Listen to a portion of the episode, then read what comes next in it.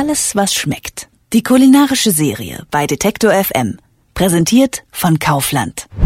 Zucker und Jagdwurst nicht unbedingt eine Kombination, die ich appetitlich finde, aber so haben Julia Stephan und Isabel Friedrich ihren Foodblog getauft. Und man könnte jetzt meinen, die beiden betreiben eine Sammlung von besonders absurden Rezeptideen, ist aber nicht so. Stattdessen soll einfach der Genuss in allen möglichen Variationen zelebriert werden. Die beiden Zucker- und Jagdwurst-Bloggerinnen haben unseren Fragebogen ausgefüllt.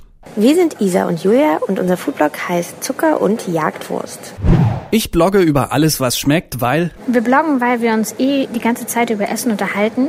Ähm, Julia und ich haben uns bestimmt auch beim Essen kennengelernt, weil immer, wenn wir uns treffen, reden wir über Essen, wir gehen essen. Ähm, und um denen so ein bisschen den Platz zu geben, haben wir überlegt, dass wir halt einen Blog gründen und ähm, dort alles raufpacken, über was wir uns sowieso schon die ganze Zeit unterhalten. Das Besondere an meinem Blog ist... Vermutlich müssten wir an der Stelle sagen, dass unser Blog rein vegan ist, aber das ist eigentlich das Langweiligste vielleicht noch an unserem Blog, weil das für uns auch nicht richtig so ein Statement ist, das ist für uns ehrlich gesagt so, als ob jemand nicht gern Tomaten isst und das dann auch nicht vor jedem Gericht nochmal erwähnt und thematisiert und ausdiskutiert wird. Von daher ist es bei uns eigentlich, hoffe ich, so ein bisschen, dass jeder das Essen findet, was ihm schmeckt und vielleicht erst im zweiten Schritt merkt, dass es vegan ist. Wir haben aber einen Grummelator auf unserer Seite. Das ist ein kleines Gerät, das jedem Menschen in nur fünf Fragen verrät, welches Gericht er am besten in diesem Moment essen sollte.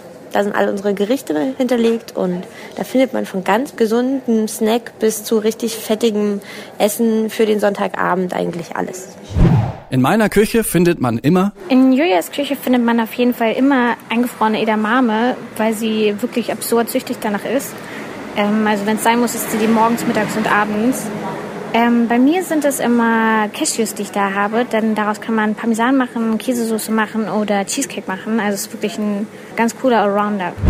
Was ich niemals essen würde. Also auch hier wäre es jetzt ein bisschen langweilig zu sagen, dass wir kein Fleisch und natürlich auch kein Fisch essen, obwohl es stimmt, aber tatsächlich gibt es immer noch neben all diesen Sachen ein paar Sachen, die wir nicht so gern essen. Und genau dafür haben wir eine Rubrik auf Zucker und Jagdwurst. Die nennt sich My Tasty Enemy. Und dort haben wir beide drei Zutaten angegeben, die wir nicht so gern essen und versuchen genau mit diesen Sachen so lange herum zu tüfteln, zu kochen, in unterschiedlichen Kombinationen zu essen, bis sie uns schmecken. Bei mir ist das beispielsweise Ananas und bei Isa ist das Kohlrabi. Mein kulinarischer Tipp fürs Wochenende. Unser Rezept fürs Wochenende ist ein Kichererbsensalat, der ganz, ganz, ganz schnell geht. Ähm, da sind unter anderem Mangos drin, veganer Feta und Mandeln. Ähm, und der ist super schnell zusammengerührt und ist ähm, total gut fürs Picknick oder fürs Grillen.